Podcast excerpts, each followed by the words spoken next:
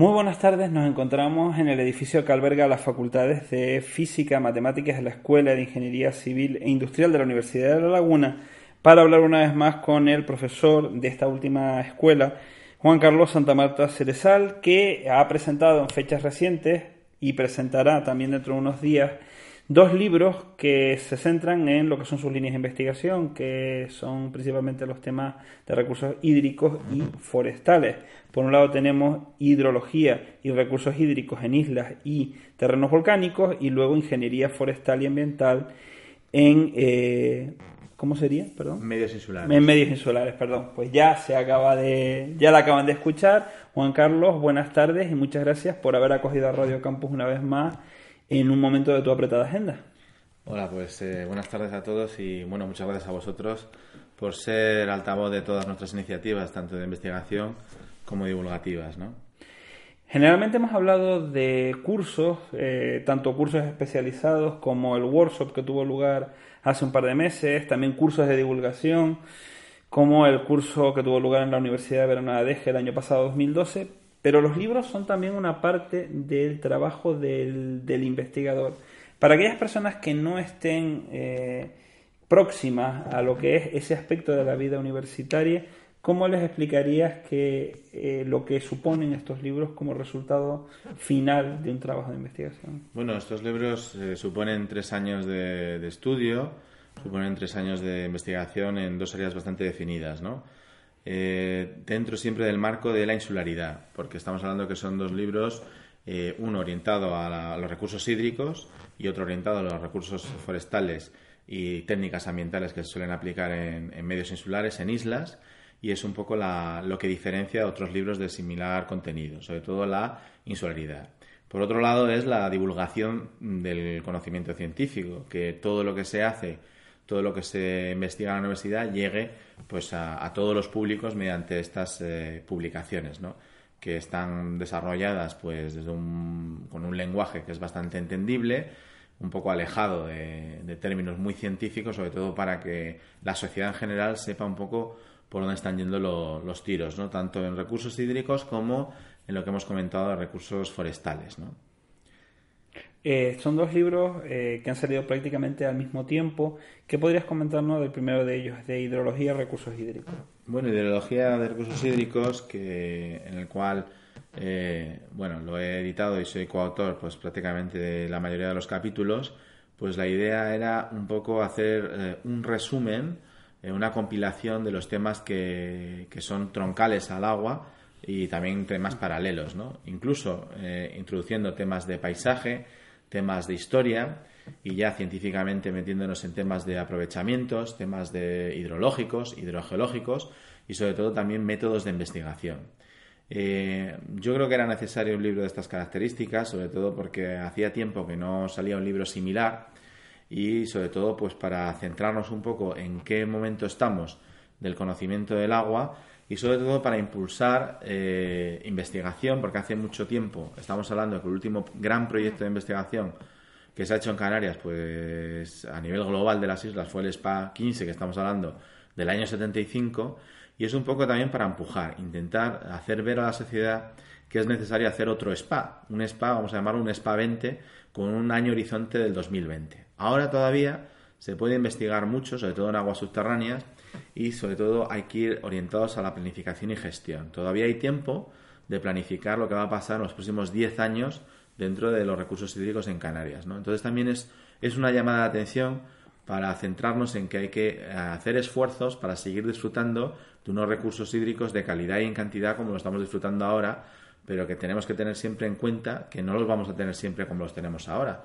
Los acuíferos en ciertos puntos de las islas están menguando, eh, la población está creciendo, el turismo es un gran demandante y entonces pues eso hay que, hay que todo conjugarlo en un gran proyecto, que es lo que estamos intentando buscar ahora, eh, un gran proyecto de investigación y de planificación y gestión del agua global. No solo digo de isla a isla, porque para eso están los planes hidrológicos, sino algo global como en su día, pues hace prácticamente más de 30 años hizo el SPA 15, ¿no?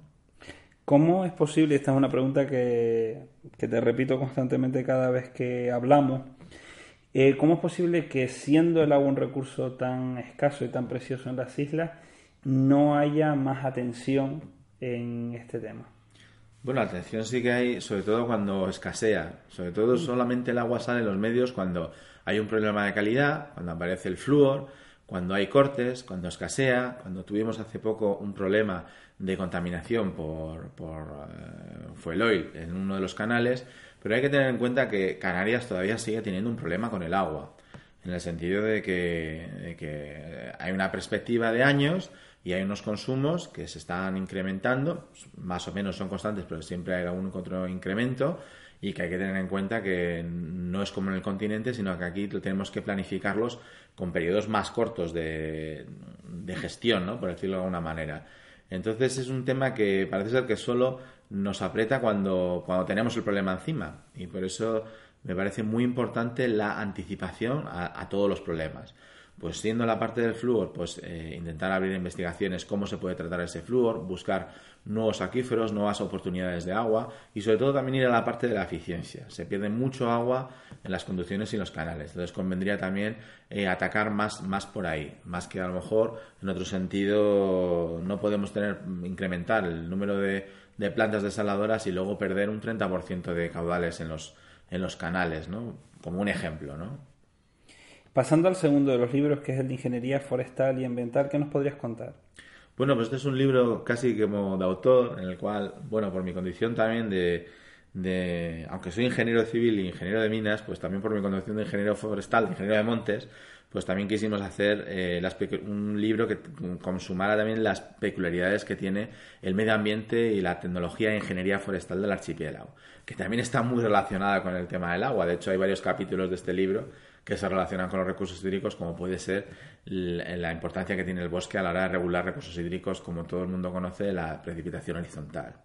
En este caso, pues hemos contado también con, además eh, de Jorge Naranjo, que coedita el libro conmigo, y hemos hecho la mayoría de los capítulos, pero también hemos contado con expertos, sobre todo a la hora de temas más eh, específicos, como son eh, pues temas de, por ejemplo, especies eh, aromáticas, que tenemos un capítulo, como por ejemplo temas de restauración novedosos, temas de viveros, temas de repoblación, pues temas que son muy, muy diferentes a los, a los terrenos continentales. Por eso lo hemos comentado y lo hemos querido llamar eh, métodos, técnicas, experiencias de las Islas Canarias. ¿no? En todo ese sentido, todas las, digamos, las eh, diferencias que hay con respecto a un continente y las diferentes pues por ejemplo, los tipos de, masas forestales que existen en, Canarias, cómo cuidarlo, los aprovechamientos forestales, un capítulo que habla de la historia de los aprovechamientos y otro de los aprovechamientos más actuales. Incluso hemos incluido técnicas novedosas como puede ser la biomasa, si hay posibilidades de biomasa, en qué islas los lo puede haber, posibilidades de generación energética con biomasa y buscando, digamos, ese, esa dualidad con el bosque, sobre todo para eh, obtener recursos que si los dejamos en el bosque, si hay un incendio, pues, pueden, pues podrían ser combustible. Bueno, pues una serie de, de, temas que hemos incluido en este libro, que es eh, casi son 650 páginas, es mayor que el del libro de recursos hídricos, que son 550, 560, pero porque el tema eh, tuvimos que, llegó un momento que tuvimos que cortar ah, los capítulos porque se nos iba un poco de las manos, pero yo creo que también era un libro que hacía falta de... Hay muchos libros, en este sentido sí que hay muchos libros que hablan del medio ambiente de Canarias, pero uno que se centraba sobre todo en la ingeniería forestal, ¿no? La historia, la gran historia forestal que tiene Canarias. Hay que reconocer que la corona forestal eh, de Gran Canaria o la corona forestal de Tenerife en su mayoría viene de repoblación. Muchos montes, por ejemplo, también que hay en el hierro, pues también vienen de, reforestación y es algo que es una actividad que se ha hecho durante todos estos años en el archipiélago. ¿no? ¿Y cuál sería el público al cual estarían destinados estos dos libros? Hombre, pues el público es muy amplio, desde gente que le interese tanto el tema de los recursos hídricos, porque incluso en el libro de recursos hídricos hay capítulos dedicados al patrimonio hidráulico insular, insulares, patrimonio hidráulico de Canarias, y también, pues bueno, tanto ingenieros, técnicos, científicos, técnicos de la administración. De hecho, hemos tenido ahora gente que le ha interesado, sobre todo por oposiciones eh, que tengan relacionadas con el medio ambiente, oposiciones también que tengan que ver con los recursos hídricos. Yo creo que son tanto manuales como libros muy, muy completos y en ese sentido, pues, pues son interesantes. Además, me gustaría añadir eh, como este, estos libros, sobre todo eh, la gente que ha participado con nosotros, pues lo ha hecho con muy buen criterio, además ha sido algo muy artesanal porque no hemos tenido ningún tipo de, apoyo institucional, pues nosotros hemos querido devolver un poco lo que la sociedad nos ha dado en ese sentido, el apoyo que hemos recibido durante todos estos tres años y el libro va a ser de distribución gratuita. Habrá algunos que los verán en papel y los verán en las bibliotecas de Canarias, pero también el que quiera, ambos libros los pueden descargar de, una página web que daremos a partir de, julio, cuando acabemos un poco la, la promoción, porque lo que más me interesa es que le llegue a la mayor cantidad de público posible. O sea, no hay ningún tipo de, de lucro, vamos. En ese sentido, pues me parece que es una iniciativa bastante importante, ¿no? Sobre todo que llegue a la mayor número de personas que, se pueda, ¿no? Y en cuanto al nivel, ¿qué, mm, digamos, se requiere algún tipo de preparación, conocimiento, base cultural o científica previa para enfrentarse a, estos libros? Hombre, hay algunos capítulos que tienen un carácter muy científico, pero luego hay otros capítulos que son bastante divulgativos, ¿no? Eso es un poco lo hemos querido congeniar en ese sentido, ¿no? Sí es cierto que hay algunos capítulos, pues a lo mejor eh, a lo mejor a gente que a lo mejor no tenga esa formación académica específica sobre el agua o sobre técnicas forestales, hay algunos términos que le pueden sonar un poco raros, pero sí bien es cierto que hay algunos otros capítulos que son interesantes, a lo mejor relacionados con la historia, relacionados con la gestión o relacionados con el paisaje, pues que yo creo que son para, para todos los públicos. No hemos querido hacer un libro árido, sino también combinar diferentes técnicas, diferentes titulaciones. Hay representadas 16 titulaciones, eh, en los libros. De hecho, eh, hemos tenido colaboradores desde arquitectos, geógrafos, ingenieros de montes, de minas, industriales, para abarcar un amplio rango de, gente pues, que le pueda interesar el libro y sobre todo porque entendemos que estas dos disciplinas, sobre todo la del agua, es multidisciplinar y en ese sentido lo hemos hecho desde con ese criterio. ¿no? El libro se ha presentado en Madrid, en La Laguna, próximamente lo hará en, en Gran Canaria eh, para la gente que nos esté escuchando en la isla de Gran Canaria, ¿dónde va a ser exactamente? Bueno, como bien has comentado, lo hemos presentado en Madrid, que, fue en el Instituto de Ingeniería de España, donde fue tuvo bastante éxito, sobre todo había mucha gente de, Canarias que fue a, ver la presentación, todo el tema, cuando aparece la palabra islas, aparecen las palabras Islas Canarias, pues siempre llama la atención y fue, muy grato el rato que pasamos allí. Luego, eh, el pasado lunes eh, lo presentamos, el martes, perdón, lo presentamos en la, Sociedad Económica, donde estuvo también representado pues diversos colegios profesionales. Y ya solamente nos queda presentarlo en Gran Canaria, que lo hemos dividido en Tenerife, los presentamos los dos juntos y en Gran Canaria vamos a presentarlos por separado. El lunes, el lunes 17 será eh, en Telde, en el Museo León y Castillo, a las 7 de la tarde que en principio contaremos también con la presencia del consejero de Aguas del Cabildo de Gran Canaria. Y el martes presentaremos el libro Forestal, en esta ocasión en el rectorado eh, de la Universidad de Las Palmas de Gran Canaria, en la sala de piedra. Y la vicerrectora de la parte de cultura de la Universidad de Las Palmas, pues de Gran Canaria, pues hará de, de anfitriona, ¿no? Entonces, en ese sentido, pues yo creo que con eso hemos cumplido su presentación y ahora nos pasará, pasaremos a la parte de difusión.